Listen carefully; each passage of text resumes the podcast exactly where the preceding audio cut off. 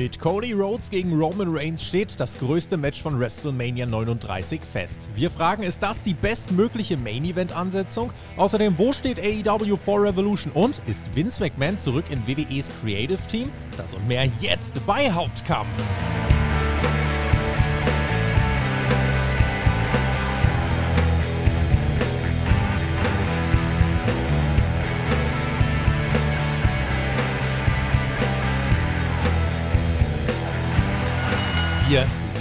Zurück. Es ist Wochenende, das heißt, es ist Zeit für Hauptkampf, euren Wrestling Talk vom Spotlight Wrestling Podcast, Deutschlands größten Pro Wrestling Podcast. Mein Name ist Tobias Enke und wir haben heute mal so richtig was vor mit euch. Wir befinden uns weiter auf der Road to WrestleMania. Es wird heiß diskutiert über Awards, über Main Events, über Gerüchte. Und wir wollen mal eine Linie reinbringen hier ins Wrestling-Gekritzel. Und mit wir meine ich mich und äh, meinen Gast. Der kommt in dieser Woche von Cage Match, einer der größten Wrestling-Datenbanken dieser Welt. Und er heißt Florian Schreiber. Wunderschön, äh, wunderschönes Wochenende. Ja, wünsche ich dir natürlich auch und allen Zuhörern da draußen. Wir sind hier schon am Samstag am Start. Für alle auf Patreon. Am Sonntag hört ihr das natürlich wie gewohnt auch auf YouTube und Co. Äh, du meintest in diesem im Voraus zu dieser Aufnahme, du findest Florian Schreiber sei so ein Allerweltsname. Ich bin ja ab und an auch mal unter dem Username Tobi Textet unterwegs. Also wenn du den Nachnamen abgeben wollen würdest, ne, also ob ich dir Enke gebe, weiß ich noch nicht, aber du kannst dann auch einfach nur Florian sein. Macht's das besser? Ich möchte bitte das korrekte Zitat haben. Ich sagte allerwelts Dulli-Name. ja, nur, ich habe in meinem Freundeskreis auch noch einen Florian Schreiber. Auf meiner oh. Arbeit gibt es einen, der Florian Schreiber heißt. Das ist nun mal eine Kombination aus sehr, sehr populären Namen. Mhm. Ja, Gerüchten, Gerüchten zufolge sind wir drauf gekommen, weil heute eine Frage von Florian Schreiber kommen wird. Wir werden natürlich jetzt nie hundertprozentig aufdecken können, ob du hier inkognito dir deine eigenen Fragen stellst. Wir schauen nachher mal, wie gut du darauf antworten kannst. Das kommt, dann, das kommt dann nachher im Fragenteil, den wir dann am Ende natürlich für euch wieder einbauen werden. Aber natürlich äh, haben wir vorher noch eine ganze Menge anderer Themen, über die wir sprechen wollen. Und ich würde sagen, damit gehen wir einfach mal rein wir haben viel vor. Auch an dich als erstes die Frage, wie steht's um dein Wrestling-Fieber, gerade mit Blick auch auf WrestleMania? Wir sind ja auf dem Weg zur größten Bühne eigentlich des Jahres und neben WrestleMania passiert ja generell viel drumherum, auch an Indie-Shows, äh, GCW, Ring of Honor Pay-Per-View und, und, und, und, und. Kribbelt's da schon bei dir? Ja, total. Also die Zeit zwischen Start des Jahres im Januar mit Wrestle Kingdom und New Japan bis hin zu WrestleMania ist ja immer total voll. Dieses Jahr auch noch besonders voll, weil in Japan feiert Keiji Muto sein Retirement. Das war am mhm. Dienstag und es ist sehr, sehr viel. Ich bin auch voll in WWE derzeit drin. Ich gucke Raw und SmackDown in voller Fülle und äh, freue mich tatsächlich wirklich auf WrestleMania dieses Jahr. Natürlich auf, ganz speziell aufgrund einer Storyline, aber mhm ich bin da richtig drin derzeit. Mhm. Ist ja, ist ja tatsächlich eine ganze Menge. Also auch, äh, weil du Japan angesprochen hast, wir haben auch im, im Yoshi-Sektor beziehungsweise Stardom äh, mit, mit Sasha Banks, aka Mercedes Monet, die da jetzt frischen Wind reinbringt, jetzt äh, etwas, wo wir die nächsten Wochen und Monate genau hingucken wollen. Äh, bei Noah geht eine ganze Menge ab. New Japan hast du schon angesprochen. Ja, und äh, eben dann auch die ganz großen Shows in äh, den Vereinigten Staaten, da haben wir AEW, wir haben WWE, aber eben auch die anderen äh, mit GCW und so weiter und so fort. Das heißt, da passiert eine ganze Menge. Und es ist aber alles irgendwie aufgebaut, gerade wenn es im April so seinen Peak findet, um dieses WrestleMania-Wochenende. Da pilgert die Welt, äh, die Wrestling-Welt gefühlt dann in diese eine Stadt, wo das eben stattfindet. Und ja, ist dann eben im Rahmen dieses Events dort unterwegs. Wir wollen jetzt genau auf WrestleMania gucken, genauer gesagt auf den Main Event, der dieses Wochenende dann ja aus WWE sich tragen soll. Es ist ziemlich sicher, dass das der ja, Hauptkampf von äh, Nacht Nummer 2 werden wird. Und zwar reden wir von Cody Rhodes und Roman Reigns, äh, vielleicht erstmal das grundsätzlich gefragt. Glaubst du, das ist so in Stein gemeißelt? Glaubst du, das steht so definitiv fest? Oder rechnest du damit, dass es doch noch Änderungen an dieser Ansetzung geben könnte? Ich gehe von diesem Match als Main Event schon seit etlichen Monaten aus.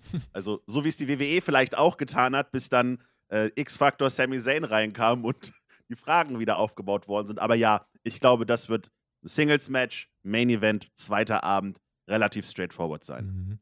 wie denkst du über die Ansetzung? Es gab ja nach Elimination Chamber viel Diskussion, du hast schon angedeutet. Wir haben auch hier bei uns äh, auf dem Podcast-Kanal einen Talk hochgeladen mit dem Johnny, Perkix WWE, der war da mit am Start, hat mit mir über Pro Contra diskutiert von diesem Chamber-Ausgang, wo ja das Momentum definitiv da war. Äh, man hat es nicht für einen überraschenden Titelwechsel ähm, genutzt? Glaubst du, wir werden irgendwie dann zu WrestleMania oder kurz danach sagen, hätten sie mal? Oder hast du sehr großes Vertrauen in die Ansetzung Rhodes gegen Reigns?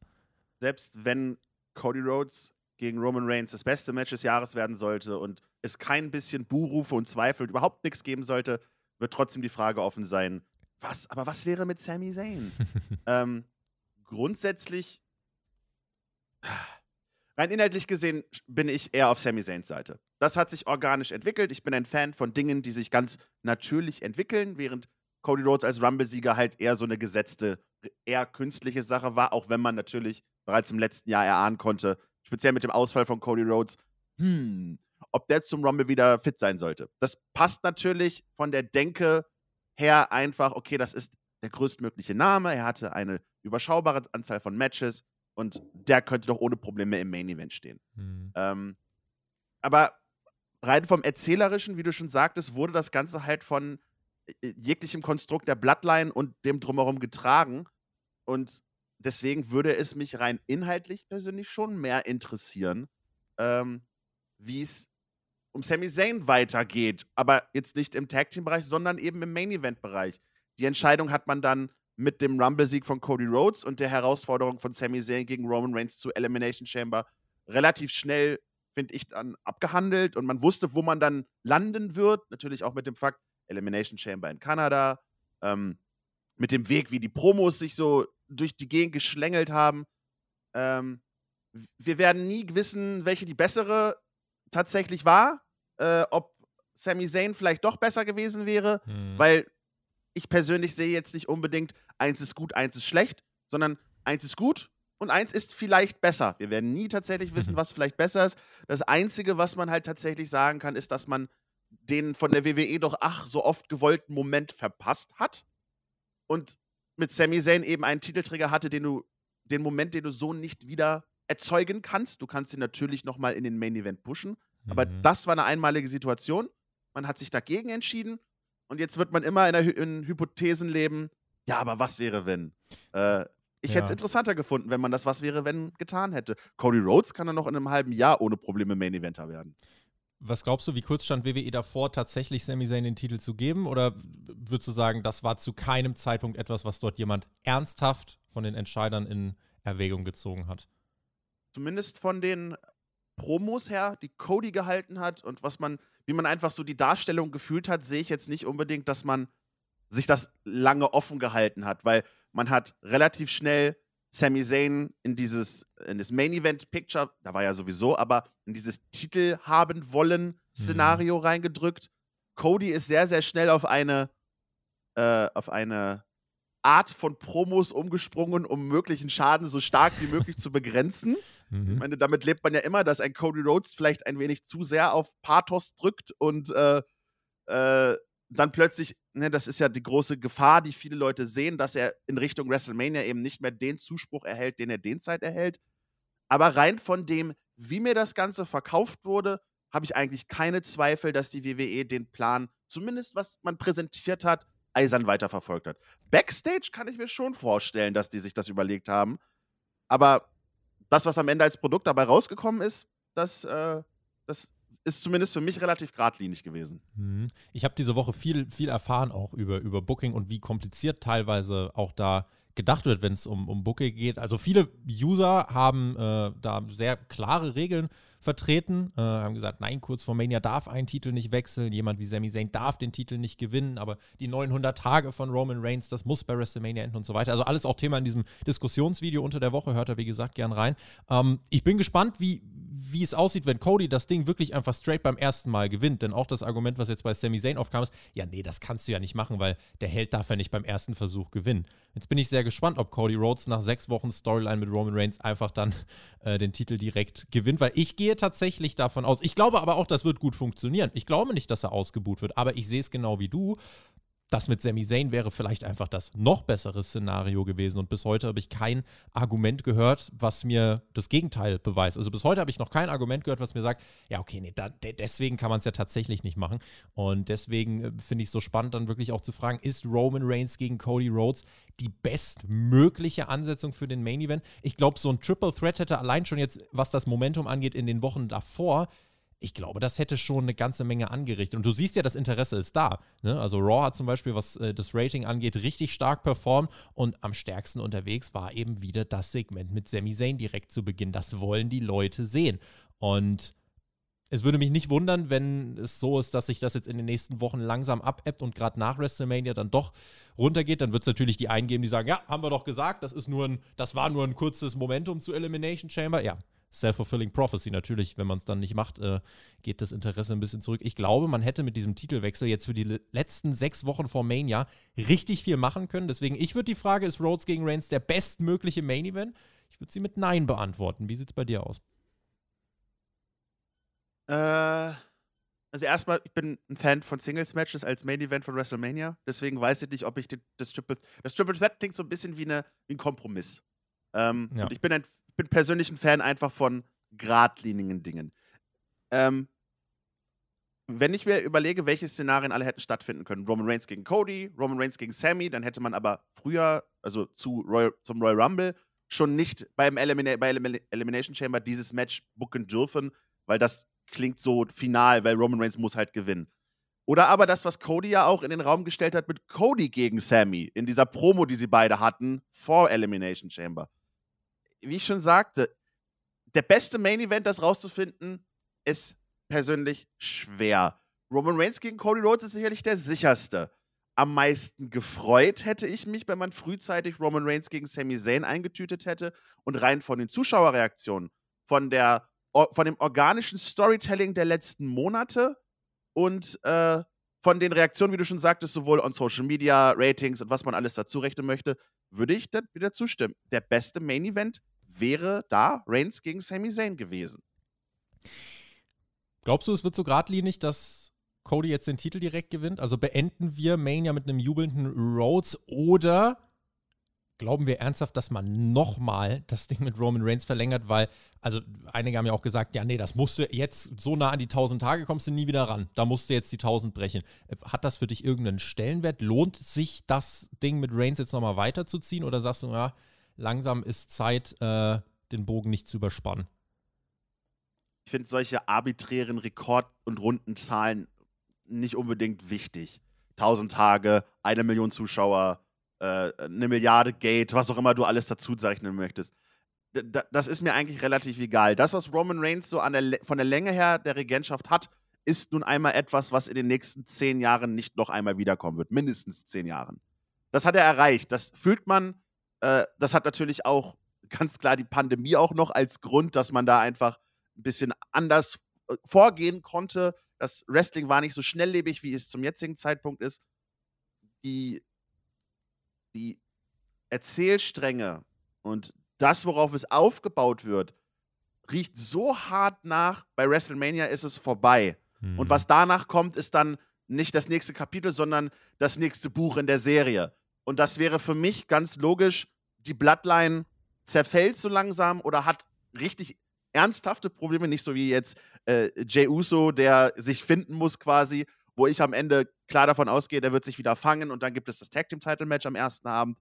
Ähm, aber ich gehe davon aus, dass sowohl die Tag Team Titel als auch der Undisputed WWE Title wechseln wird und dass dann das Fallout kommt von der Bloodline und Cody macht Championship Dinge ja, und Sami Zayn und Kevin Owens, der, der Begriff Trostpreis wurde oft so durch die Gegend geworfen. Mhm. Ich glaube, der Moment selbst bei WrestleMania ist da sehr, sehr wichtig. Wir alle wissen, was die Tag Team Division für einen Stellenwert bei der WWE hat. Nämlich so gut wie gar keinen.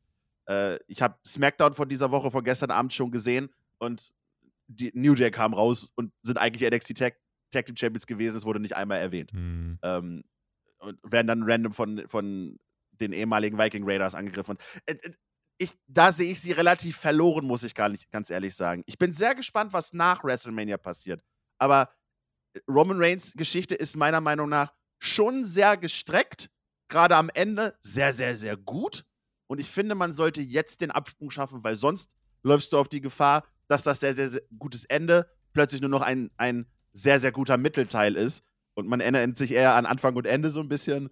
Ähm, vielleicht mit dem Epilog dann später, dass Jey Uso gegen Roman Reigns irgendwann mal turnt und dann hast du das, was du am Anfang hattest, nämlich den Zwang von Jey Uso der Bloodline beizutreten und da gibt es Optionen, die ich aber alle erst sehe, wenn Roman Reigns den Titel verliert und deswegen sollte das meiner Meinung nach bei WrestleMania auch passieren. Egal, wie man sich jetzt entschieden hat, ob nun für Cody Rhodes oder Sami Zayn.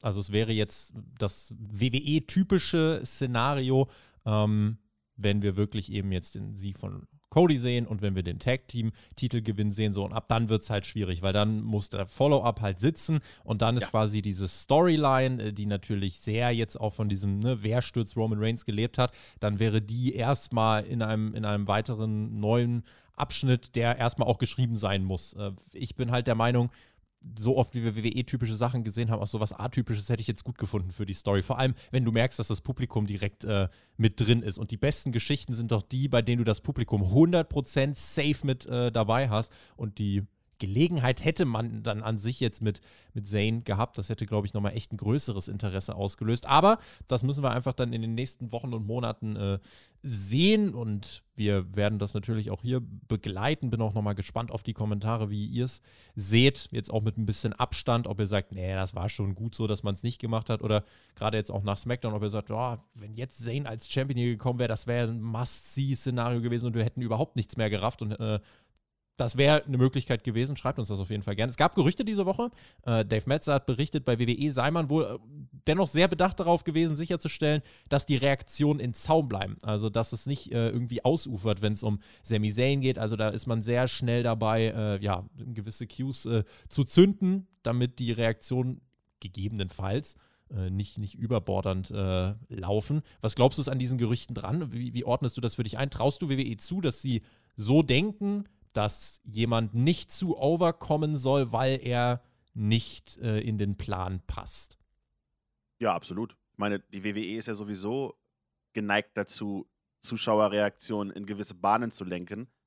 Ähm, man hat das ja auch schon, wie, wie wir vorhin schon sagten, mit Cody Rhodes schon organisch versucht, aufgrund von Promos oder so in gewisse Richtungen zu lenken, Erwartungen vielleicht zu nehmen oder zu erhöhen, je nachdem. Ähm, ist natürlich totaler Schwachsinn, weil warum willst du etwas, was wächst, größer wird, dir potenziell Geld macht, warum möchtest du es zurückhalten?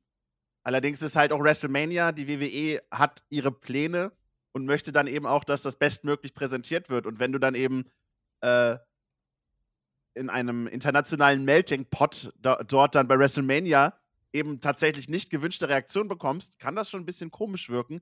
Aber das ist ein selbstgemachtes Problem. Ähm, wie du schon sagtest. Es ist toller, wenn man Programme hat, wo die Fans zu 100% drin sind. Damit möchte ich nicht sagen, dass sie es bei Cody nicht sind.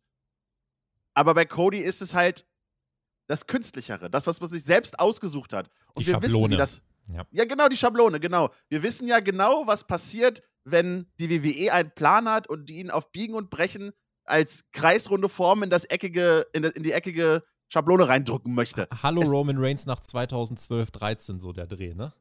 Ja, zum Beispiel, ne? Oder mhm. dann eben, als man es versucht hat und, den, und umdenken mu musste mit Daniel Bryan. Mhm. Ähm, gut, mit Kofi Kingston wird ja jetzt auch ganz gerne immer mal wieder in den Raum geworfen, aber da hatte man keine Alternative, deswegen musste man sich nicht groß umentscheiden, weil Leute verletzten sich und man konnte tatsächlich relativ unproblematisch ohne einen, einen total funktionierenden Plan B diesen Plan machen. Hier hattest du weiterhin zwei Optionen, die beide gut, mindestens gut sind.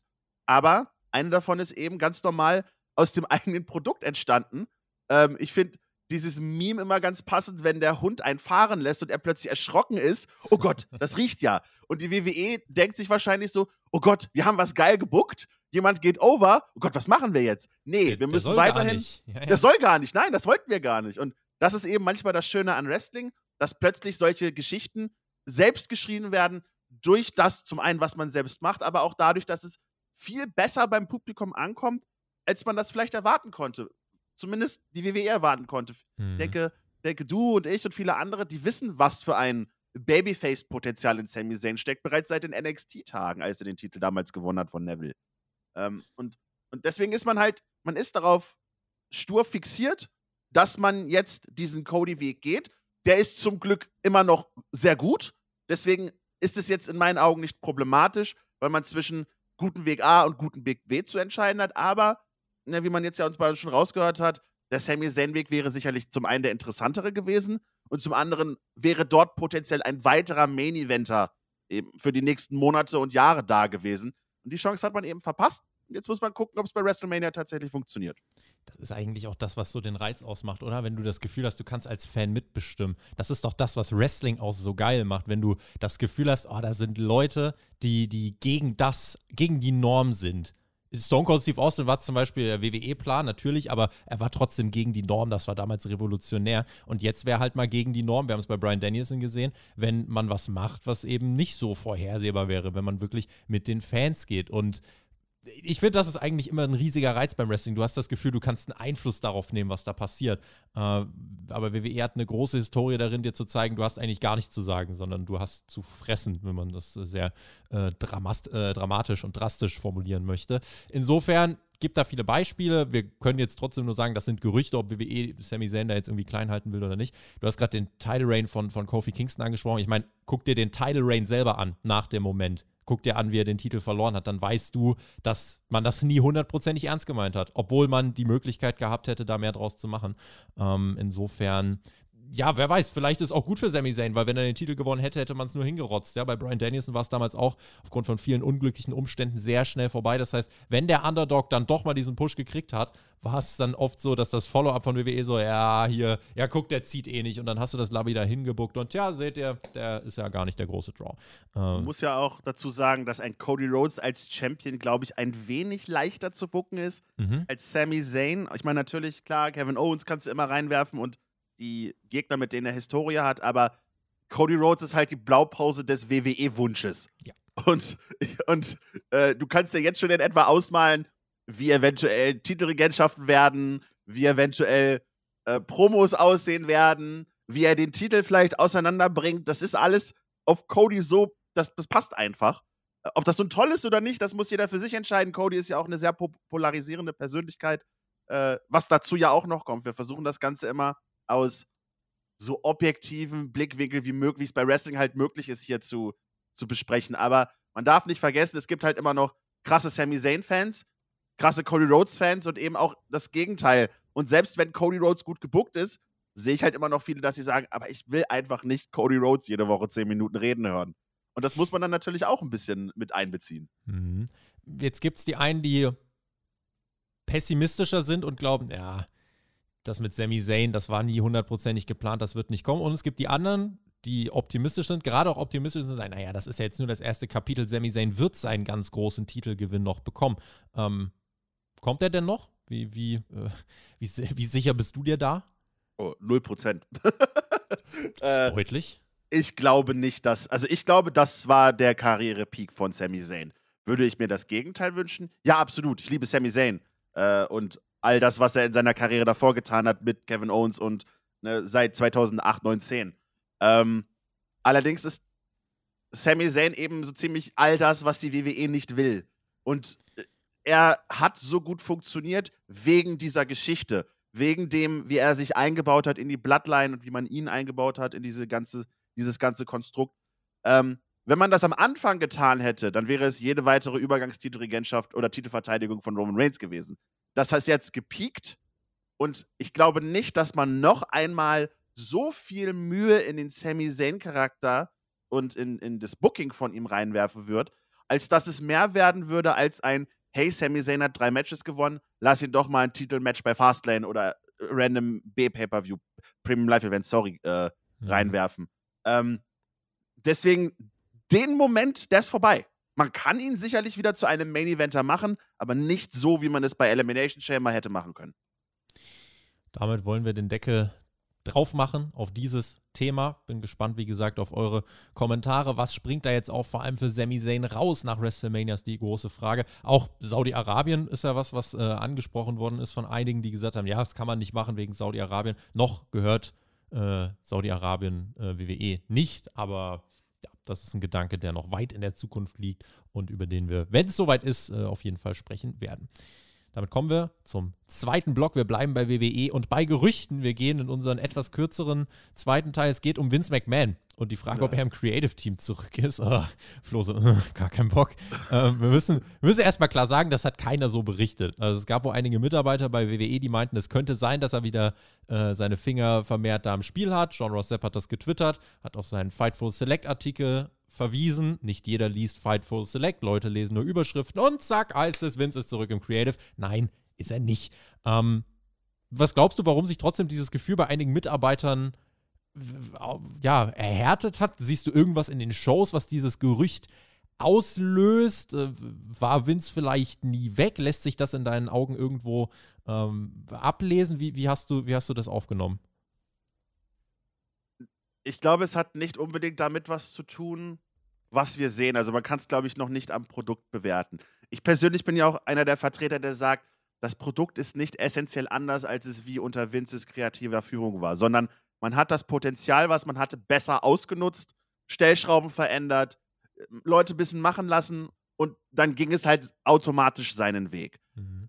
Ich glaube, es hat eher so ein bisschen damit zu tun, dass es ist einfach das, was kommen muss für mich war, also ich persönlich habe immer damit gerechnet, dass irgendwann Vince McMahon als kreative Führung zurückkehren wird. Einfach die Verkaufsgerüchte kommen immer weiter auf. Vince McMahon möchte sicherlich für sein Produkt das in seinen Augen am ehesten WWE-artige dann auch auf den Markt bringen und das geht eben nur, wenn ein Vince McMahon selbst das kreativ leitet. Ich glaube nicht, dass das, ähm, dass jemand sagt, oh, wir haben dieses Match jetzt zum zweiten Mal bekommen oder die Art des Bookings ist jetzt so, das muss bedeuten, dass Vince wieder da ist. Weil eben auch viele Leute und, äh, von Vince ja immer noch da sind und das Konstrukt ja immer noch dasselbe ist. Nur halt verändert dadurch, dass jemand am Kopf ist, der das Ganze ein bisschen anders steuert. Ähm, ich glaube, das ist einfach das Internet, das wieder, wieder Dinge macht, die ganz kleine Vermutungen in harte Fakten übersetzt äh, ich glaube nicht, dass Vince derzeit schon zurück ist, aber es steht für mich persönlich außer Frage, dass wir diese Meldungen in den nächsten, speziell nach WrestleMania, wieder sehen werden. Das Gerücht nahm auch nochmal Fahrt auf, als wir die Woche erfahren haben, Brock Lesnar gegen Omos soll tatsächlich als eines der WrestleMania-Matches ähm, in Erwägung gezogen worden sein. War gelinde gesagt äh, schwer irritiert, dass man Lesnars Millionen äh, für so ein Match verbrennen würde, persönlich, aber ob das jetzt zwingend Vince McMahon ist, der dahinter steckt, das weiß man nicht. Irritiert war ich so oder so. Was wir aber wissen und was aber auch kein Geheimnis ist, Triple H hat ja auch gegenüber den Talenten bestätigt, er spricht mit Vince. Vince gibt Input. Vince beschäftigt sich definitiv mit der kreativen Aufstellung von WWE. Aber Triple H betont immer wieder, er, Triple H, trifft die finalen Entscheidungen. Er hat das letzte Wort. Wie gefestigt siehst du diesen Workflow? Gehst du auch eher von so einer Denke aus der Frage der Zeit, weil wer die Karriere von Vince verfolgt, der weiß, der Mann nimmt sich, worauf er Bock hat. Moral, Familie, wenn er, das ist alles eine halbdurchlässige Membran, wenn Vince mit seinem Ego-Bulldozer ankommt. Oder denkst du, na, nee, es wird in dieser beratenden Funktion bleiben, der macht den Verkauf und danach zieht er sich zurück. Was hältst du für realistisch? Ich, ich bin ja da, was das angeht, ein extremer Schwarzmaler ähm, und sage ganz klar nicht, dass Triple H bei Vince nachfragt, sondern Vince sagt Triple H, hey, mach mal damit er nicht offiziell in diesem Posten wieder drin ist, um schlechte Presse weiterhin zu kriegen, was bei Vince McMahon ja nun nichts Neues wäre. Ähm, ich finde es sehr naiv, Triple H's Worten in dieser Richtung zu glauben, speziell wenn man einfach bedenkt, was Vince McMahon in den letzten Monaten alles gemacht hat mit Absetzungen, Leute entlassen, Leute dazuholen, äh, seine eigene Tochter da mehr oder weniger ausboten. Nein, sie ist selbst gegangen, ich weiß, aber ne, ähm, ich finde es sehr gefährlich, auf solche Antworten irgendwas zu geben tatsächlich. Und ja, ich weiß natürlich, man muss, sie müssen ne, sich gewissen Leuten einfach von Antworten herstellen. Aber dass Vince McMahon äh, versucht, das auszuloten, wie er nur kann und dementsprechend auch Dinge zu sagen oder nicht zu sagen, so wie es für ihn am besten ist und eben Triple H dann als schützendes Schild irgendwie auch noch davor zu stellen, ähm, da, du, ich bin da keiner guten Dinge und ich bin da ganz klar ein Vertreter von, lasst uns das genießen, so wie wir es derzeit haben. Wer weiß, wie lange wir es noch haben. Mhm. Ja, ich würde auch eher drauf gehen. Es ist eine Frage der Zeit. Ähm, für Triple H ist das ja eigentlich ein richtig geiles Szenario, oder? Alles, was gut ist, assoziieren die Fans mit ihm. Alles, was nicht gut ist, ja, da muss Vince ja seine Finger im Spiel haben. Das ist doch ein geiles Szenario für Hunter, oder nicht? Rein von, von der, sicherlich von der persönlichen Last, klingt das, glaube ich, erstmal ganz gut. Dabei ist natürlich ein gefährliches Feuer, mit dem man spielt. Ne? Mit, besonders, besonders mit dem Goodwill, den sich die WWE erarbeitet hat, mit den Leuten, die eventuell mal zur WWE kommen wollen. Vertragsdiskussionen sind ja gerade auch hier und da überall zu lesen. Und ich denke, vieles davon hängt eben ab, wie Vince McMahon dann irgendwann mal wieder positioniert wird. Das ist, glaube ich, Entscheid ein Entscheidungsfaktor für viele Leute. Beim Booker of the Year Award vom Wrestling Observer Newsletter ist Triple H auf dem dritten Platz gelandet, hinter, äh, hinter Stardom Booker äh, Rossi Ogawa und Tony Khan ist auf Platz 1. Und äh, wir, wir sehen ja beim Namen Vince McMahon, so wie du das gerade schon gesagt hast, ähm, dass da viel einfach an diesem negativen Image mitschwingt. Also, dass WWE zum Beispiel bei diesen Wrestling Observer Awards als schlechteste Liga des Jahres abgestempelt wurde, so deutlich, hängt unweigerlich, finde ich, damit zusammen, was Vince eben für ein Image mitbringt, was er, was er ja, für, eine, für eine Historie hat, sei es Mitarbeiterumgang, seien es äh, krude Deals mit äh, irgendwelchen Machtregimen und so weiter und so fort Hätte das anders aussehen können eigentlich, auch jetzt von der, von der Wahrnehmung, sagen wir mal, der Internet-Wrestling-Community, wenn Vince McMahon vielleicht wirklich einfach gar nicht zurückgekommen wäre? Glaubst du, das hätte auch für, für Triple H und generell diesen Goodwill für WWE nochmal einen, einen positiveren Einfluss gehabt? Ja, auf jeden Fall. Also mal abgesehen von den, von den Wrestling Observer Newsletter Awards, die sowieso ihr eigenes Ding sind, ähm, ist es einfach so, solange dieses Damoklesschwert Vince McMahon da rumschwebt, wird man mhm. immer irgendwie was im Hinterkopf haben, eine Gefahr sehen und ja auch die Entwicklungen im Januar bezeugen auch davon, okay, der Mann will noch was mit dieser Promotion machen. Nicht jeder weiß unbedingt, in welche Richtung es gehen soll, auch wenn der Verkauf natürlich zumindest ganz offensichtlich als, als Ziel Nummer eins äh, in den Vordergrund gestellt wird. Aber du weißt es nie mit Vince McMahon. Man wusste auch vor zwei Jahren nie, was da alles in den nächsten zwei Jahren eben passieren wird. Und solange dieses Damoklesschwert da noch so äh, am Kommentator oder, oder, oder in der Gorilla-Position sich da irgendwo rumtreibt, wirst du immer diese Fragen haben. Und das ist wieder dieses Makabere, solange Vince McMahon in der Lage ist, seinen Job durchzuführen, und ich meine da rein körperlich und gesundheitlich, wird, diese, wird glaube ich, diese Gefahr immer bestehen. Generell die Awards, können wir mal kurz drüber sprechen. Ähm, haben ja, haben ja viel, viel äh, jetzt ausgelöst, natürlich in erster Linie auf Twitter, weil davon ab, also das ist ja die, das ist ja mehr oder minder die Hauptplattform, auf der dann eben alles dahingehend ausgetragen wird, natürlich auch im Forum, beziehungsweise im Board eben vom Wrestling Observer Newsletter, wo aber in erster Linie eben die, die Board-Members, also auch die Abonnentinnen, Abonnenten diskutieren. Mm, Natürlich ist es sehr klar gezeichnet äh, von, von einem berechtigtermaßen bestehenden Teil der, der Wrestling-Fans eben auf dieser Welt, aber ich glaube eben in diesem Jahr, du kannst mir gerne sagen, stimmst du zu, stimmst du nicht zu, äh, ich glaube in diesem Jahr hat man es nochmal ganz, ganz deutlich gesehen, das bildet in keinem Fall einen Querschnitt ab der, der, der Wrestling-Welt. Ähm, das war mir jetzt zum Beispiel auch im Voraus bewusst, aber viele, viele äh, erwarten das ja und viele gehen da ja, äh, viele gehen da ja auch so ran. Aber ich denke, dieses Jahr hat ganz deutlich gezeigt, das ist nicht so, ne? Ähm, das kommt darauf an, welchen Querschnitt du fragst. Wenn, ich wohne in Hannover. Wenn du hier fragst, welcher ist dein Lieblingsverein, dann wirst du die meisten Leute hören, dass sie Hannover 96 sagen werden. Ist jetzt nicht unbedingt repräsentativ. Das ist der Stadtquerschnitt, genau. Aber angenommen, wir wollen den Deutschlandquerschnitt ermitteln. Dann wirst du sicherlich auch unterschiedliche Reaktionen bekommen. Du mhm. weißt, welche Antworten erstmal du grundsätzlich bekommst, wenn du Wrestling Observer Newsletter Awards siehst. Mhm. Weil einfach der Wrestling Observer mit, die, Leute, mit, die sich mit diesem Medium beschäftigen, eher AW-Fans sind und eher diese Unterstützer sind. Siehst du ja auch dadurch, dass speziell äh, auch japanische Promotions besser wegkommen, als es die WWE teilweise tut. Mhm.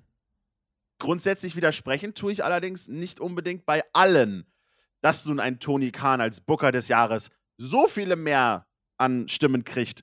Hat auch nur da, hat dann eher damit zu tun, vielleicht, dass jeder auch ein bisschen anders interpretiert, was ein Booker ist. Mhm. Ist das jemand, der einfach nur grandiose Wrestler gegeneinander stellt und diese Wrestler miteinander machen lässt? Oder ist das jemand, der Gehirnschmalz in seine Storylines reinpackt, sage ich einfach mal so? Mhm. Ähm, ich würde zum Beispiel einen Rossi Ogawa wahrscheinlich vor beiden anderen sehen. Aber AW ist nun mal die Promotion, wo das beste Wrestling an solches gezeigt wird.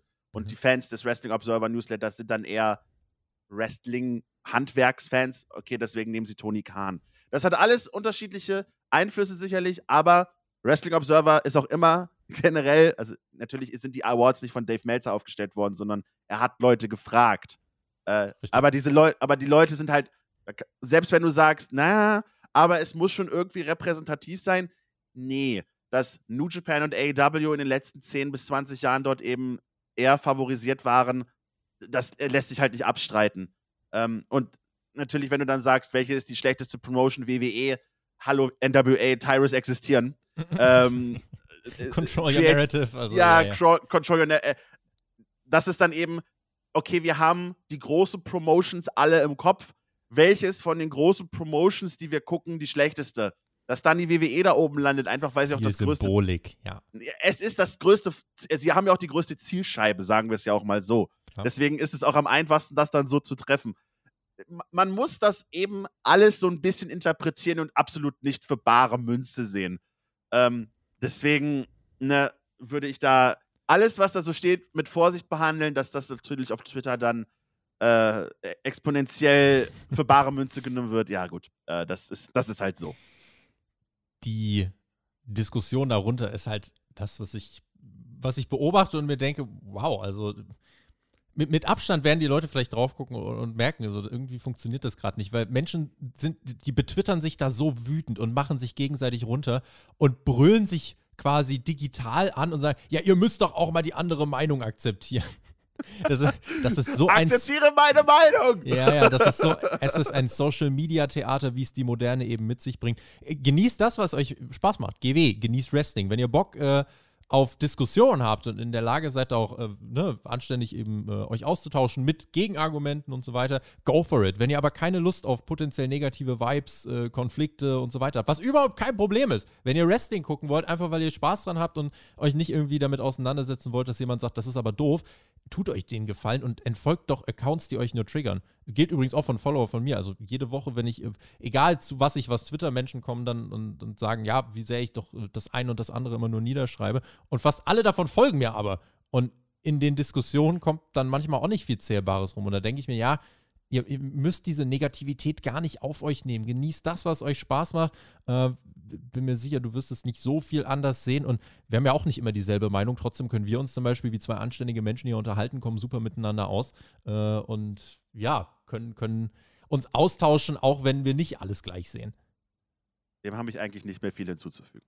So. Wir waren eigentlich bei Vince McMahon und der Frage, ob er wieder da ist, aber ich glaube, viel mehr als das, was wir gesagt haben, können wir bisher noch nicht sagen. Ähm, das, das wird sich zeigen, wenn wir Brock Lesnar und Omos sehen und Omos gewinnt bei Mania, dann reden wir nochmal. Yeah, wir sind alle Homo sapiens. Ab geht's. Damit äh, machen wir den Cut und gehen in den dritten Block von WWE zu AEW. Wir sind auf der Road to Revolution. Letzte Woche das schlechteste TV-Rating 2023, diese Woche mit über eine Million. Das Beste und auch hier gibt es äh, eine Diskussion. Übrigens, NBA lief diese Woche nicht wegen All-Star Break, deswegen ähm, die sehr gute Quote unter anderem. Das befeuert auch eine Diskussion. Und natürlich auch wieder das Twitter-Phänomen. Einige äh, ja, einigen wird unterstellt, sie würden AEW gerade klinisch tot herbeireden, anderen wird unterstellt, dass sie sich das alles gerade zu schön reden. Äh, das beste und das schlechteste Rating innerhalb weniger Tage beieinander.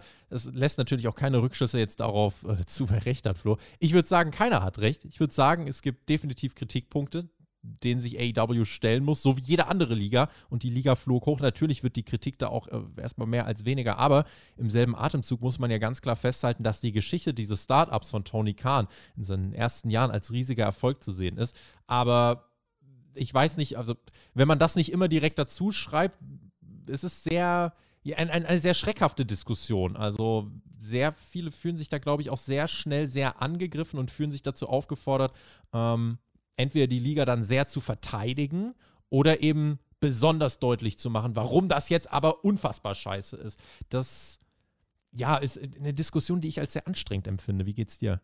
Ja, absolut. Also es ist vollkommen, auch vollkommen unnötig.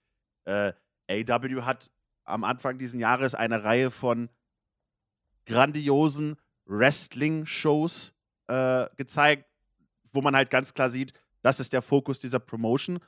Wenn du das nicht magst, ist es vielleicht nicht so deins.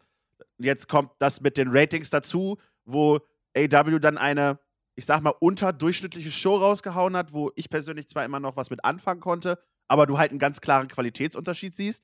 Und dann siehst du halt das Rating, was das Ganze reflektiert hat, was Feuer auf gewisse, auf gewisse, äh, oder was, was Öl in gewisses Feuer reingegossen hat. Ähm, und dazu kommt dann immer noch der Faktor Internet.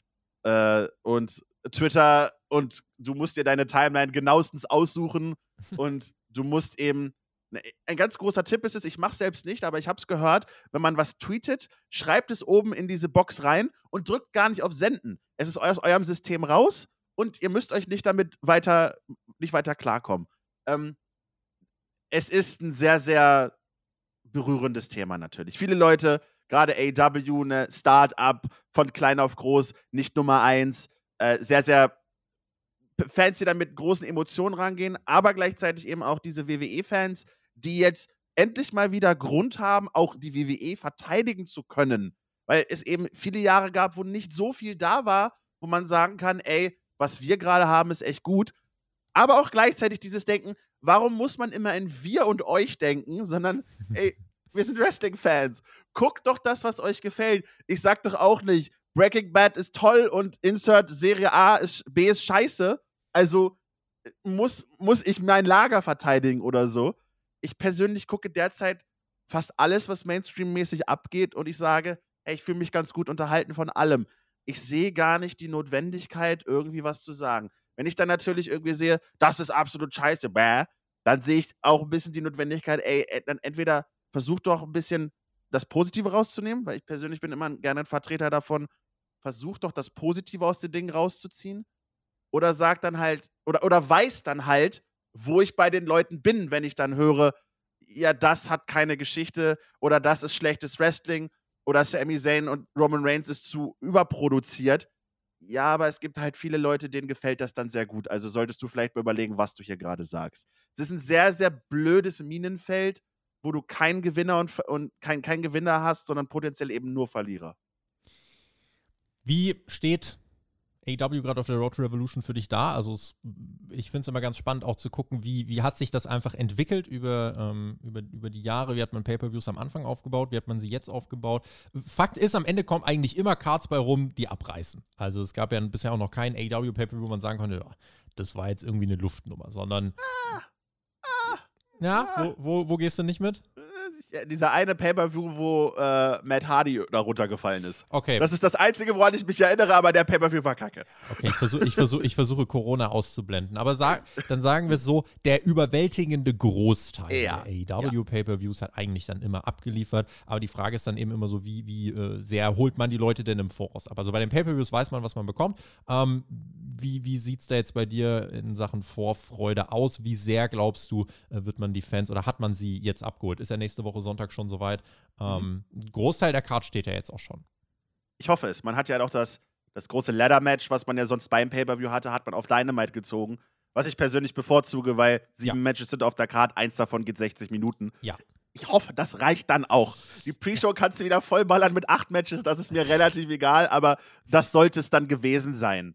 Ja. Ich persönlich bin recht zufrieden damit bei AW ist es ja immer so die Sache, wann ist der erzählerische Peak erreicht bei gewissen Dingen, weil eben so viel Zeit ist zwischen den einzelnen Pay-per-Views hm. und man dann manchmal merkt, okay, die Luft ist jetzt aber raus, das Match steht jetzt schon seit anderthalb Monaten, was macht man dann? Das hat man dieses Mal nur mit Danielson gegen MJF gehabt und vielleicht in Ansätzen mit John Moxley gegen Adam Page, wo man wusste, wo es in etwa hingehen wird.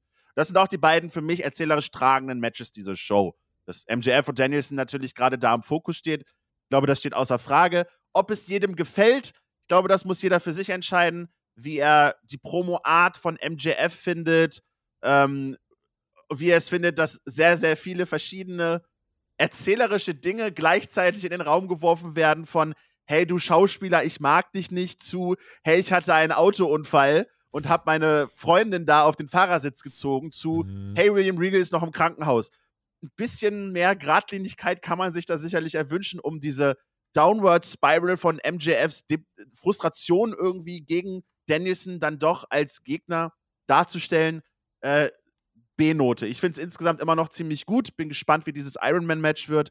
Und John Moxley gegen Adam Page ist halt äh, ring ringerisch dann aufgebaut, dass man es regelmäßig gesehen hat. dass die beiden nicht zufrieden sind, wie sie sich gegenseitig besiegt haben und man nun das finale Aufeinandertreffen haben will mit einem John Moxley, dessen Blutanteil dem eines Ric Flairs mittlerweile rivalisiert. Ähm, auch das darf man dann ein bisschen zurückfahren als Stilmittel, weil wenn du es immer zeigst, hat es keine Wirkung mehr. Wird jetzt ähm, beim Pay-Per-View, wäre es eine Überraschung, wenn keiner blutet bei dem Fall. Also das ist ja überhaupt gar keine Frage mehr. Das ist über so ein, die kommen ne? blutend raus. Ich glaube, ja. die sind nicht mal im Ring und bluten schon. Ja, äh, ja äh, kann auch meine, meine, äh, meines Erachtens nach ein bisschen weniger sein. Muss jetzt nicht unbedingt gemacht werden, um sich zu unterscheiden. Das geht auch ohne. Hm. Ansonsten ist es eben, ich möchte nicht sagen AW untypisch, äh, weil man bei einigen Matches schon wusste, wo es hingehen wird, aber der erzählerische Peak ist da jetzt erreicht, wenn du erzählerisch eben nicht mit WWE-Maßstäben dann allerdings auch betrachtest, weil ähm, Jamie Hater, äh, Saraya und Ruby Soho, da konnte man eben aufgrund der Annäherungen, der Saves und der Entwicklungen in etwa sich denken, wo es hinauf, ähm, hinaus, drauf hinauslaufen wird. Aber es gibt halt nicht diese WWE-typischen großen Promos. Man muss sich die Storylines manchmal selbst zusammensuchen, während Roman Reigns eben im Ring steht und sagt, du hast uns betrogen, ich mach dich kaputt. Das ist erzählerisch komplett unterschiedlich und ich glaube, du wirst zwei Leute fragen und drei verschiedene Antworten bekommen. Das hm. Einzige, was blöd ist, ist Chris Jericho gegen Ricky Starks, weil die Fehde fing an mit einem Sieg von Ricky Starks und ging dann in alle Richtungen und jetzt endet sie wieder da, wo sie angefangen hat. Ähm, ja. Ich, ja, ist ne, genauso wie ich sage, okay, warum gibt es jetzt nicht die Guns gegen Acclaimed in einem straighten Rematch? Äh, äh, dann hast du, und dann hast du wieder, hey, wir haben eine Battle Royale Casino Tag Team Mega Mania und wir haben die zweite Casino Tag Team Royale und mm. nun mhm. würfeln wir uns wieder ein Four-Way zusammen, was ich ja bei den Tag Teams von AW immer ein bisschen blöd finde oder an der Turniersituation, beziehungsweise wie kriegen wir einen Number One Contender heraus. Ähm, das Einzige, was da natürlich un undiskutabel positiv ist, dass Jeff Jarrett da drin ist. Und da muss ah, der ja. Tobi auch nichts zu sagen. Nein, natürlich. Nein, also äh, ich mag Jeff Jarrett, aber der muss da jetzt auch nicht drin sein. Ich bin da ganz ehrlich. Äh, äh whatever, sage ich dann da so ein bisschen. Du hast natürlich hunderte andere Teams. Ich denke, viele wollten Aussie Open drin sehen. Die wurden nun mal aber für New Japan gebuckt, sodass sie nicht dieses Match gewinnen konnten. Und vom Butcher eliminiert, ganz wichtig. Äh, ja, klar, natürlich. Der Butcher ist ja jetzt auch auf Vanessa Hudgens Instagram zu sehen gewesen. Ähm, das ist natürlich ganz wichtig. Äh, ja, das ist dann eher so der, okay, das ist nicht der erzählerisch wichtige Teil, sondern lass mal ein bisschen wresteln. Und das ist immer das, was bei AW ja im Vordergrund steht. Kriegst du damit viele Zuschauer? Nee, nicht immer. Aber ähm, das ist eben diese andere Herangehensweise dieser Promotion. In mittlerweile 14 Jahren befinden wir uns. 2019 haben sie ja angefangen, mhm. kurz vor der Pandemie dieser aufregende Start-up-Gedanke, der ist natürlich jetzt auch schon längst weg. Und jetzt ist man eben in diesem, okay, wir müssen den Alltag füllen. Was können wir verändern? Das hat man, finde ich, dann in den letzten Wochen auch gemerkt, wo dann die ersten, ähm, ersten Rufe klar wurden. Hey, ihr habt bald ein Pay-Per-View. Versucht doch mal Stories geradlinig aufzubauen. Und das hat man dann ein bisschen geschafft. Äh, ne, jeder wird da auch wieder eine andere Meinung zu haben. Ähm, aber wir befinden uns mehr im Alltagsgeschäft als je zuvor. Und deswegen ist natürlich auch, hey, wir werfen jetzt einfach mal irgendwas zusammen. Das mhm. klappt jetzt auch nicht immer. Ne? Wenn ich mir Elite gegen House of Black angucke, das wurde dadurch aufgebaut, dass es manchmal dunkel wurde und da jemand böse rumstand. Das reicht, oft, das reicht oft aus. Ähm, gleichzeitig denkst du dir dann ja auch, Kenny Omega könnte auch andere Dinge tun, die wichtiger sind, größer sind. Das Roster ist voll, Leute werden beschäftigt jeder wird natürlich auch die Card so gut finden, wie ihm die Leute gefallen. Ich habe ja jetzt auch viel Kritik an MJF gehört als Champion, die sagen, okay, das muss jetzt nicht unbedingt da oben sein. Und dementsprechend werden sie natürlich auch diese Storyline als vielleicht nicht gut oder, oder, oder sogar schlecht empfinden. Ähm, insgesamt, ich persönlich, ich freue mich auf Revolution, aber ich, ich mag halt auch, was AW von Woche zu Woche präsentiert.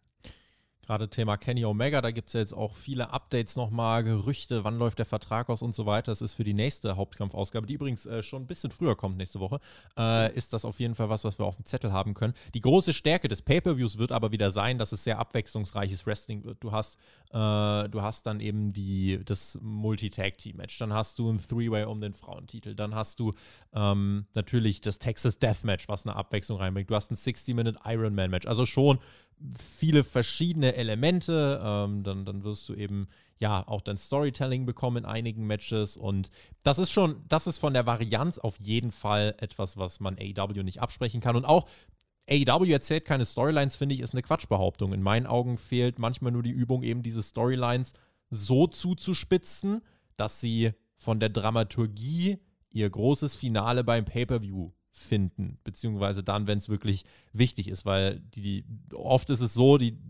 Fäden laufen irgendwie wochenlang und dann sind sie mal kurz heiß und dann flachen sie wieder ab und dann ist noch mal zwei Wochen Knallgas, weil jetzt ist ja der Pay-Per-View.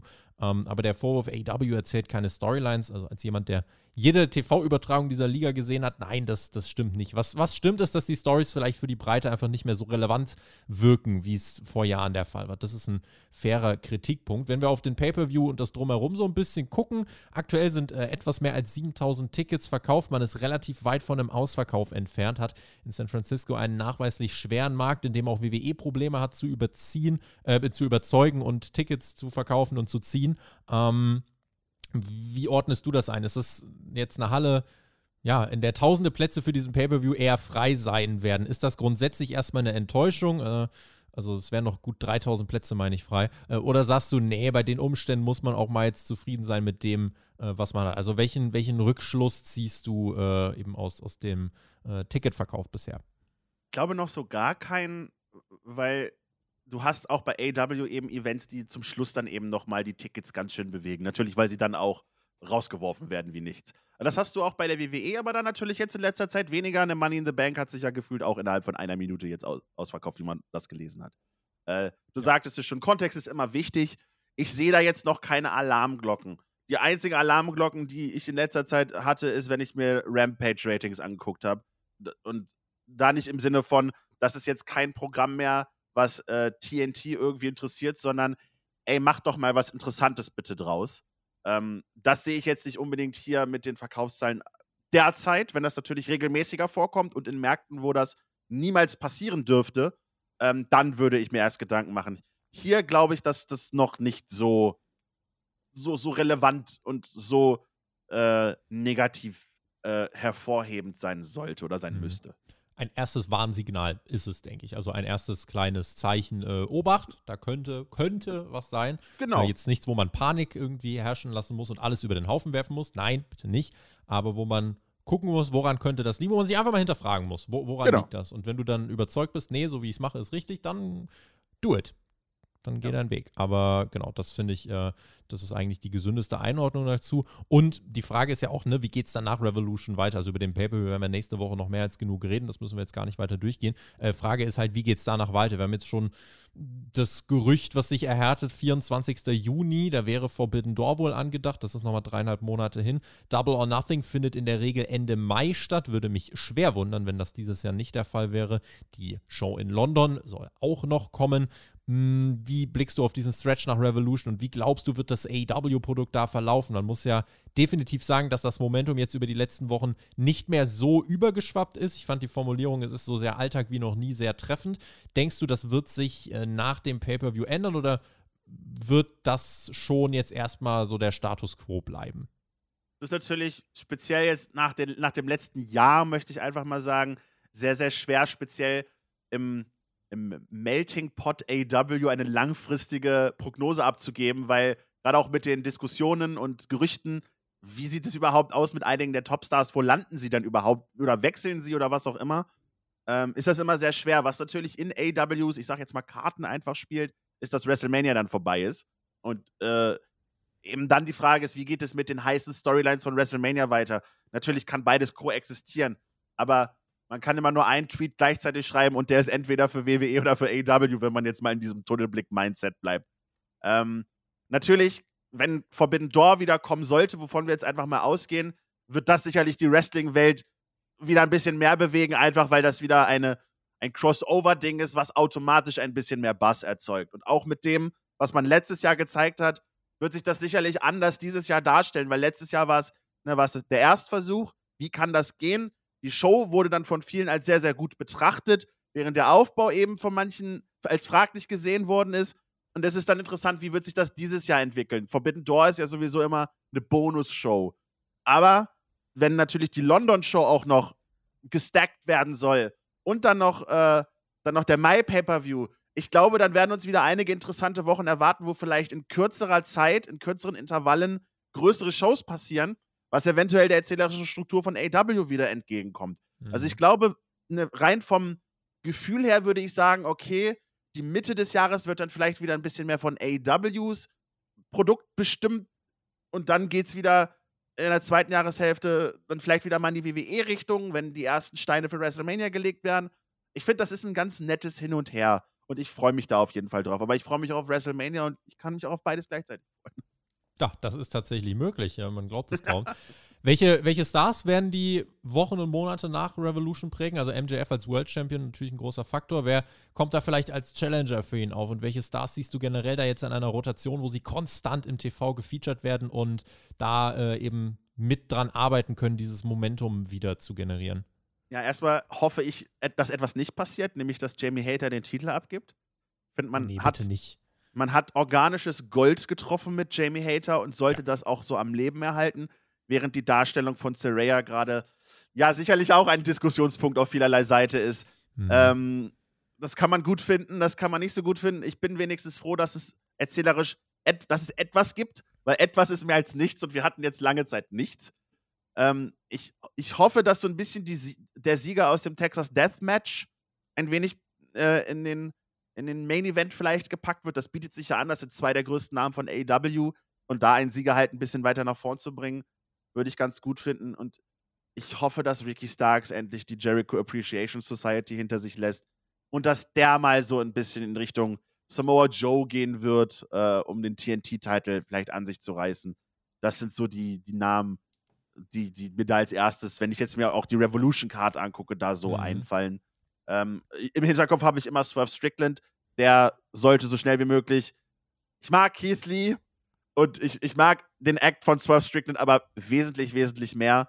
Und je länger man den ent entfernt von relevanten Dingen, sorry Keith Lee, ähm, desto gefährdet, also der ist jetzt super heiß und befindet sich auf einer guten Traktion. Deswegen finde ich, mit dem sollte wirklich was Handfestes gemacht werden. Aber das, so geht es mir mit Ricky Starks auch und derzeit dudelt er halt mit Chris Jericho rum. Das finde ich jetzt auch nicht so toll. Ricky Starks, Jack Perry, House of Black, Kenny Omega, Hangman Elite und ein Name, den ich ganz groß mal hier in den Raum werfen möchte und mir denke, do it, Eddie Kingston. Also der Mann, es wird nichts ja. mit ihm gemacht seit Ewigkeit, dann irgendwann rauskommt, eskalieren die Leute. Wie kann man, wie, wie kann man damit nichts machen? Wie, wie kann man damit nichts machen? Das geht nicht in meinen Kopf. Das ist ein Vorwurf, den ich seit, den man seit einem Jahrzehnt allen Promotions machen kann, die, ja. wo auch Ring of Honor, auch, äh, auch der WWE, gut, die wollten ihn, glaube ich, nie wirklich haben, aber äh, speziell eben auch Ring of Honor und andere Independent-Ligen, macht doch was mit dem. Der. Mann kriegt ein Mikrofon und macht Magie. Ähm, wen ich auch noch äh, im, im ähm, All-Atlantic Title Picture so ein bisschen sehe, ist äh, Konosuke Takeshita. Mhm. Bietet sich natürlich an, wenn der, weil er ja aufgrund seiner seiner Lebenslage und seines Wrestling-Tums eben auch öfter mal in Japan ist, wenn man dem Ganzen mal wieder einen internationaleren Touch geben will, würde ich da vielleicht auch noch sehen. Aber das ist halt so die Titelregion, wo du jedem mal, wo du Le Leuten sagst, hey, der müsste mal einen Titel gewinnen. Der kann dann auch mal diesen All-Atlantic-Titel tragen und vielleicht mal ein paar andere Sachen machen, jetzt wo die Welt wieder offener ist.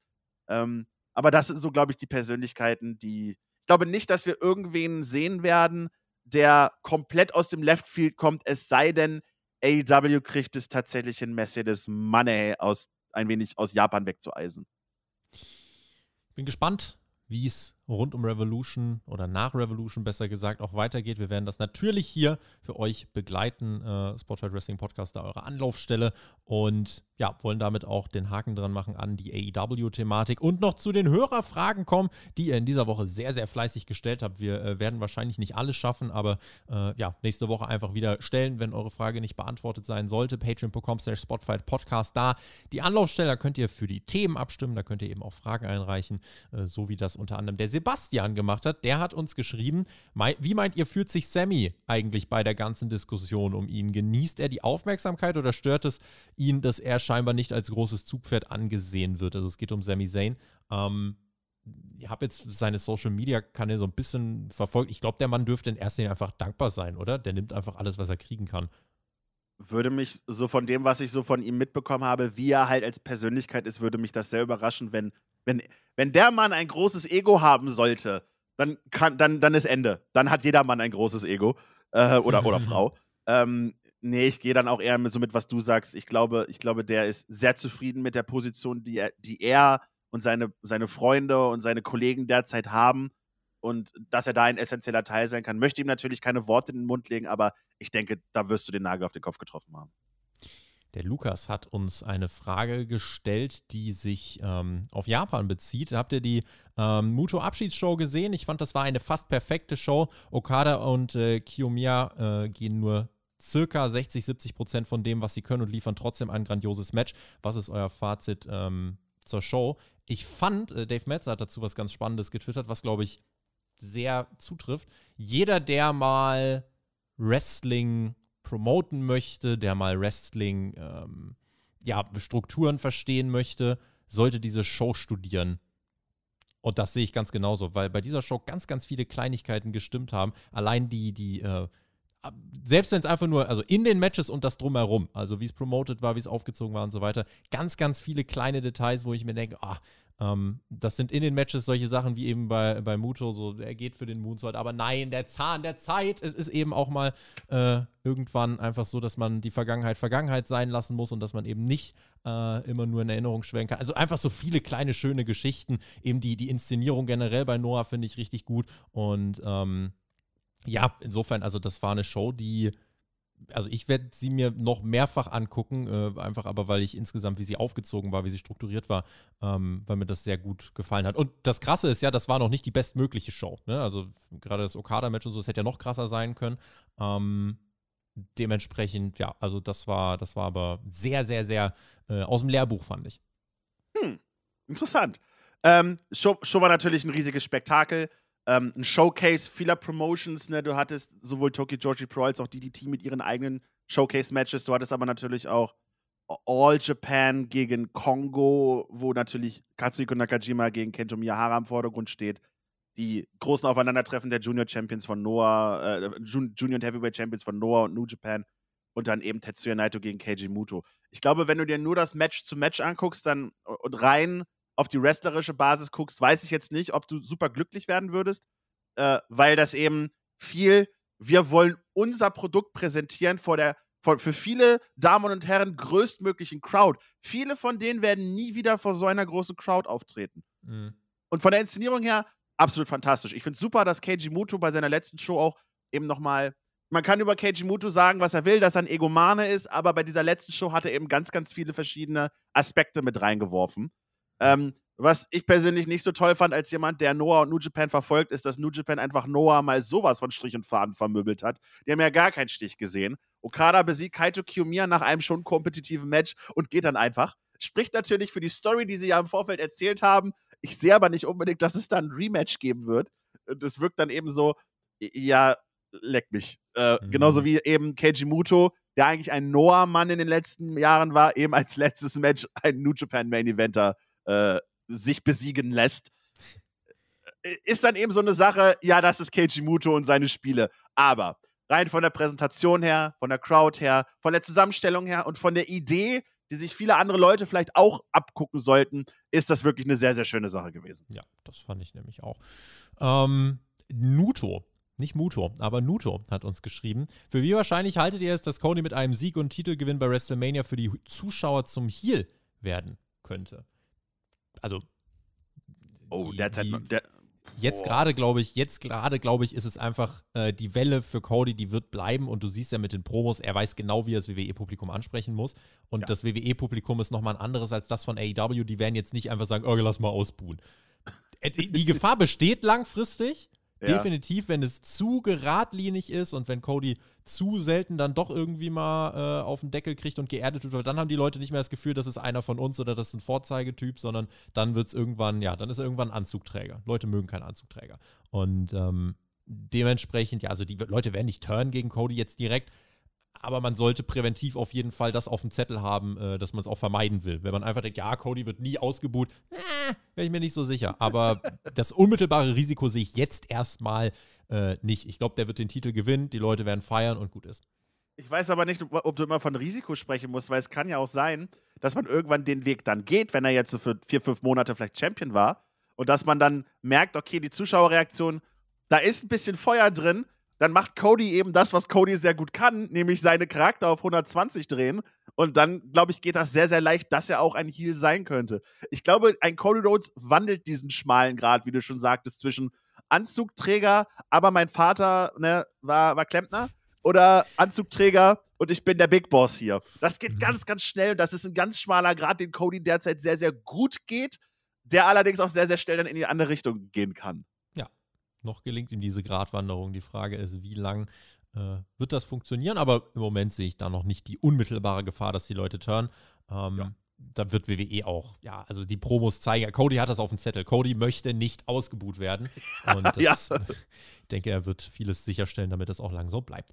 Nils schreibt uns, zum WrestleMania-Wochenende gehört ja auch die Hall of Fame. Wen aus dem aktuellen WWE-Kader seht ihr eigentlich als zukünftigen WWE Hall of Famer? gern auch einen Namen, mit dem man auf den ersten Blick nicht rechnet. Na naja, gut, ähm, guck dir an, wer in der WWE Hall of Fame ist. Dann, dann, ja. dann ich kann dir jeden aufzählen. Elia, Akira Tosawa, ja. Asuka, Bait. Omos. Nimm dir jeden. Nimm dir, also tatsächlich nimm dir jeden. WWE wird, wenn die Zeit gekommen ist, jeden bereit sein in diese, äh, ja, wirklich, also diese Hall of Fame hat, hat einen sehr geringen Stellenwert bei mir. Äh, ja. Also selbst Leute wie, wie, keine Ahnung, Finn Balor wird da irgendwann mal reinkommen, bestimmt. Äh, wer noch, Jay Uso wird da reinkommen. Ist Jerry Lawler schon der Hall of Fame? Ja, ne? Der ist da schon drin, bestimmt. Der ist da schon drin, ja. Jinder Mahal, John Cena, Roman Reigns, äh, Seth Rollins, wie sie alle heißen. Ich glaube, ich glaub, John Moxley wird nicht mehr reinkommen. Schade eigentlich. es sei denn, er kommt nochmal wieder. Also ja, dann vielleicht. Natalia, safe Hall Ach, of Fame. Natürlich. 100 Prozent. Ja, äh, pff, ich könnte ja alles durchgehen jetzt, ne? Ja, natürlich. Orten. Also die WWE Hall of Fame ist ja auch mehr so eine Danksagung für langjährige Mitarbeiter. Ja. Äh, ne, und nicht, nicht, okay, wer ist der Beste seiner Klasse? Wenn du von der Warte hingehst, ne, dann sagst du natürlich einen John Cena. Dann gehst ein bisschen weiter runter, dann sagst du einen Sheamus oder einen Drew McIntyre. Jeder, der mal irgendwie im Main Event gestanden hat, wird sicherlich in diese, in diese Hall of Fame kommen. Und dann siehst du eben mit der Aufnahme von, von, von Tori Wilson beispielsweise, siehst du halt, wie weit man in der, ich sag jetzt, Relevanz runtergeht. Nichts gegen Tori Wilson, aber die war halt mehr eine Ikone in den Mid-2000er Jahren. Ich meine, sie hat sich selbst darüber lustig gemacht bei ihrer Hall of Fame Speech. Ähm, deswegen mhm. ist das, glaube ich, mehr so eine Sache. Das sind keine Hochkaräter, sondern eben, an wen denkt man gern zurück? Wo kann man schöne Videopakete mitmachen? Nochmal Danke sagen und gut ist. Und das lässt sich später natürlich auch nett vermarkten, wenn die Person mal wiederkommt und sagt: Hier, also WWE Hall of Famer, Tori Wilson. Also, das ist nichts, wo man. Der WWE Hall of Fame Club ist jetzt keine, kein exklusiver Club, wo du etwas, wo du erstaunlich viel leisten musst, um da reinzukommen, wenn du erstmal in der WWE bist, weil das ist nun mal erstmal die Schwierigkeit an sich. Wir haben halt, also es sind halt Leute wie Kid Rock in dieser Hall of Fame. Ja, ja klar. Gut, ich könnte, wenn ich jetzt böse bin, sage ich auch, äh, Kid Rock wurde im selben Jahr eingeführt wie Jeff Jarrett. Das mache ich jetzt aber nicht. Aber äh, auch Jeff Jarrett ja. ist in dieser Hall of Fame drin. Tori Wilson Spricht war 2019. ja. Brutus, Beef, Brutus Beefcake ist in der Hall of Fame. Eat ja, Leasley, wir machen gerade Nitro Watch Along, 98, Disciple, ich möchte brechen. Aber ja, also dieser ja, Hall of Fame, den steht grundsätzlich jedem die Tür offen. Na klar, und auch, auch Bad Bunny und Logan Paul werden da irgendwann landen. Ja. Ne, also, äh, es ist alles eine Frage der Zeit. Tom hat uns gefragt, was denkt ihr mit äh, Hinblick auf WrestleMania bezüglich der Storyline von Becky Lynch? Dakota Kai und Io Sky sollen ja gegen Ronda Rousey und Shayna Baszler gehen und Lynch ein Team mit Lita gegen äh, Trish und Bailey bilden. Ist das das richtige Lineup für jemanden wie Becky? Boah, ich sehe da ja noch nicht so ganz die, die, also das ist sowas, wo wir uns jetzt auf einer Ebene bewegen. Das ist das Nicht-Bloodline-Level der WWE und da repräsentativ bin ich der größte Fan davon, weil eben eine Becky Lynch in meinen Augen auch eigentlich wesentlich besser und größer positioniert sein sollte, sodass ich ein Singles-Match zwischen Bailey und Becky Lynch sicherlich interessanter finden würde, auch um die Card mit anderen Women's-Matches zu untermauern. Aber es ist eben WrestleMania, eine Show, die sich im Vorfeld bereits gelohnt hat, sie zu veranstalten, das in größter, größter, äh, größter Menge und Masse. Äh, es ist fast egal, was die WWE unterhalb der, der, von Owens, Zayn und Roman Reigns bookt. Ich meine, das siehst du daran, dass man Brock Lesnar und Omos angeteased hat. Äh, deswegen, warum denn nicht? Ne, das, das, ist, das klingt alles nett und okay. Habe ich, hab ich jetzt keine Probleme mit, sage ich einfach mal so. Mhm. Martin Thomas fragt, habt ihr eventuell Neuigkeiten zu AW Fight Forever? Es gibt jetzt, glaube ich, nochmal irgendwie ein Listing, das ist äh, 31. März, aber das ist nur das Quartalslisting, also das wird noch nicht die offizielle, ähm, der offizielle Release sein. Ja, das Spiel, also ich glaube, man sagt jetzt seit sechs Monaten coming soon oder so. Ich ja. Glaub, das wird nie rauskommen. Das wird nee. für immer, das wird für immer äh, dieses, dieses Spiel sein, was in Produktion ist. Und ich weiß es nicht. Ich, ich meine, ich sehe das mit einem mit, mit zynischem Blick, weil ich Wrestling-Spiele nicht unbedingt mag und spiele. Mhm. Äh, aber es, es ist eben schon ein sehr, sehr wilder Entwicklungszyklus. Und äh, es, gefühlt soll dieser Release immer näher kommen, aber es gibt einfach kein Datum. Und selbst wenn ein Datum kommen würde, wir kennen das, das wird auch gern mal verschoben. Äh, ich glaube, wir werden, ich glaube, wir können uns erst sicher sein, dass das Spiel existiert, wenn wir es kaufen und runterladen und spielen können. AEW kommuniziert halt auch gar nichts dazu. Null. Außer Null. Coming Soon. Nee, ja, also und, Kenny Omega hat jetzt nochmal gesagt, ja, es hat sich verzögert, weil dies und das. Aber dann sagt das doch einfach direkt, anstatt in irgendwelchen Podcasts da darüber zu reden. Also. Ja, das ist, das ist richtig, äh, ja, keine Ahnung. Florian Schreiber ja, was kann ich für dich tun? Warum schafft es Tony Khan derzeit nicht, den Fokus wieder mehr auf Storytelling zu legen? Das fehlt, abgesehen von Geschichten um den World Title bei AW. Das Potenzial dazu hat AW auch im Roster, aber gerade das fehlt äh, und dementsprechend ist auch der Aufbau Revolution. Außerdem sehe ich es auch sehr kritisch, wenn Tony jetzt auch in Zukunft noch die ganzen Ring of Honor Weeklies bookt, dass die Dinge, die AW am Anfang äh, ausgezeichnet äh, hat, die bleiben jetzt gefühlt für mich auf der Strecke. Wie seht ihr das? Ja, Flo, wie, wie, wie siehst du das? Ja, kann ich einmal, das, das war so eine Fangfrage, damit ich selbst jetzt hier ein, ein, ein Pro-AW-Statement abhalten kann. Haha. Do it! Ja, also erstmal, Flo, cooler Name. Äh, Allerwelts Dulli-Name. Ja, genau. das kann ich sagen, ja. Ähm, also ich stimme dir auf alle Fälle bei den ganzen Ring of Honor Sachen zu Rampage macht schon Probleme und ich hoffe, er hat irgendjemanden, der Ring of Honor für ihn bookt. Wenn es nicht nur Wrestling ist, sondern auch Storylines. Ansonsten hat man, glaube ich, vorhin gehört, dass ich da ein bisschen anderer Meinung bin, was der Erzählerische von AEW angeht. Und gerade, was ist das Merkmal von AEW? Ich glaube, da wirst du auch viele Leute fragen, der sagt so ein bisschen was anderes. Für mich ist es das Wrestlerische und diese Stärke hat man in den letzten Wochen ausgespielt. Aber andere Leute haben halt andere Wünsche, ne, wie ein bisschen mehr Erzählungsdinge, wie, die, wie sie zum einen früher waren und zum anderen vielleicht, wie dies die WWE derzeit sehr, sehr gut macht. Das kriegt man dann da halt leider nicht derzeit. Könnte dann verstehen, dass man sagt, okay, das ist nicht etwas, was mich anspricht, aber wir sagten ja auch, da kein Storytelling, das jetzt anzureden, finde ich persönlich halt falsch. Es ist bloß anders. Und jedem, jeder muss dann selbst einschätzen, wie er dieses anders halt, halt findet. Das finde ich, trifft es ganz gut. Ich verstehe die Sorge auf jeden Fall. Äh, nicht mehr der Fokus so auf Storytelling. Ich kann jedem nur mal empfehlen, weil, weil viele ja auch die Kritik nicht nachvollziehen, so, ja, das hat AW nie gemacht. Guckt euch wirklich einfach mal die ersten 10, 15 Dynamite-Ausgaben an. Wirklich, ich finde das super, super, super spannend zu sehen, was man da, äh, was man da alles gemacht hat. Auch viele liebe Grüße an Cody Rhodes, der war da ein großer Teil von. Das war die Road to Full Gear damals mit Jericho gegen Cody Rhodes, was man da aufgebaut hat ab Oktober. Ähm, und äh, guckt euch einfach mal diese ersten Weeklies an. Und das ist halt ein riesengroßer Unterschied. Was normal ist, dass sich eine Company weiterentwickelt, was auch ähm, ja, der Tatsache geschuldet ist, dass das AW-Roster einfach im Vergleich zu damals qualitativ nochmal auf einem völlig anderen Level jetzt steht und dass man das natürlich ausnutzen möchte. Aber natürlich kann man definitiv sagen, dass äh, Tony Kahns Fokus nicht mehr ganz so hundertprozentig äh, auf Dynamite zu liegen scheint, wie das am Anfang war. Eben weil drumherum so viele Sachen passieren, weil die Firma so rapide wächst und dementsprechend, ja, wenn er dann weiter alles machen will. Mh, geht nicht. Das geht ne? nicht. Das diese, diese Promotion braucht eine Person, die nicht Tony Khan heißt, die Storylines auf ein riesengroßes Whiteboard schreibt und das dann groß ausplant, wenn man denn eben mehr geradliniges Storytelling haben will, was derzeit eher weniger existiert. Das ist nun mal einfach so. Stefan hat uns geschrieben, warum haben wir Daniel Bryan in den Main Event von WrestleMania gebracht, aber Sami Zayn nicht? Viele Grüße an Team TJT, TJT und äh, unter anderem extra für Tobi noch ein Send Hook hinterher. Vielen lieben Dank, Stefan. Damit bist du natürlich der sympathischste Fragensteller diese Woche. Ähm, ja, das also ja, es liegt an den Fans, aber ich glaube, dadurch, dass WWE auf dem Zettel hat, was man wie machen muss, äh, man wird gar nicht groß die Möglichkeit aufkommen lassen, dass die Leute da jetzt irgendwie We Want Sammy in die Segmente von äh, Cody Rhodes und, und Roman Reigns hineinschreien. Hast du ja allein dadurch. Cody Rhodes und ähm, Roman Reigns sind ja noch nicht so wirklich im Ring sich gegenübergestanden. Das heißt, da gab es für die Fans noch gar nicht die Möglichkeit zum Ausdruck zu bringen, We want Sammy. Denn sie bekommen ja Sammy jede Woche. Auch weiter jetzt in der Bloodline-Storyline, aber eben weit weg vom Titel. Äh, das ist von WWE schon geschickt gemacht, um da jetzt nicht irgendwie so eine Revolte aufkommen zu lassen. Damals war halt die Alternative Batista gegen Randy Orton. Das Cody Rhodes gegen Roman Reigns auch einfach nochmal ein anderes Level, finde ich. Das ist, glaube ich, auch der springende Punkt hier, dass das Alternativprogramm halt gut ist im Gegensatz zu damals. Und dieses äh, äh, Daniel Bryan-Phänomen war ja etwas, was schon ein bisschen länger unten gehalten worden ist. Nicht immer gewollt, also das unten halten schon, aber dass das am Ende dann rauskommt, das war eine Last-Minute-Entscheidung.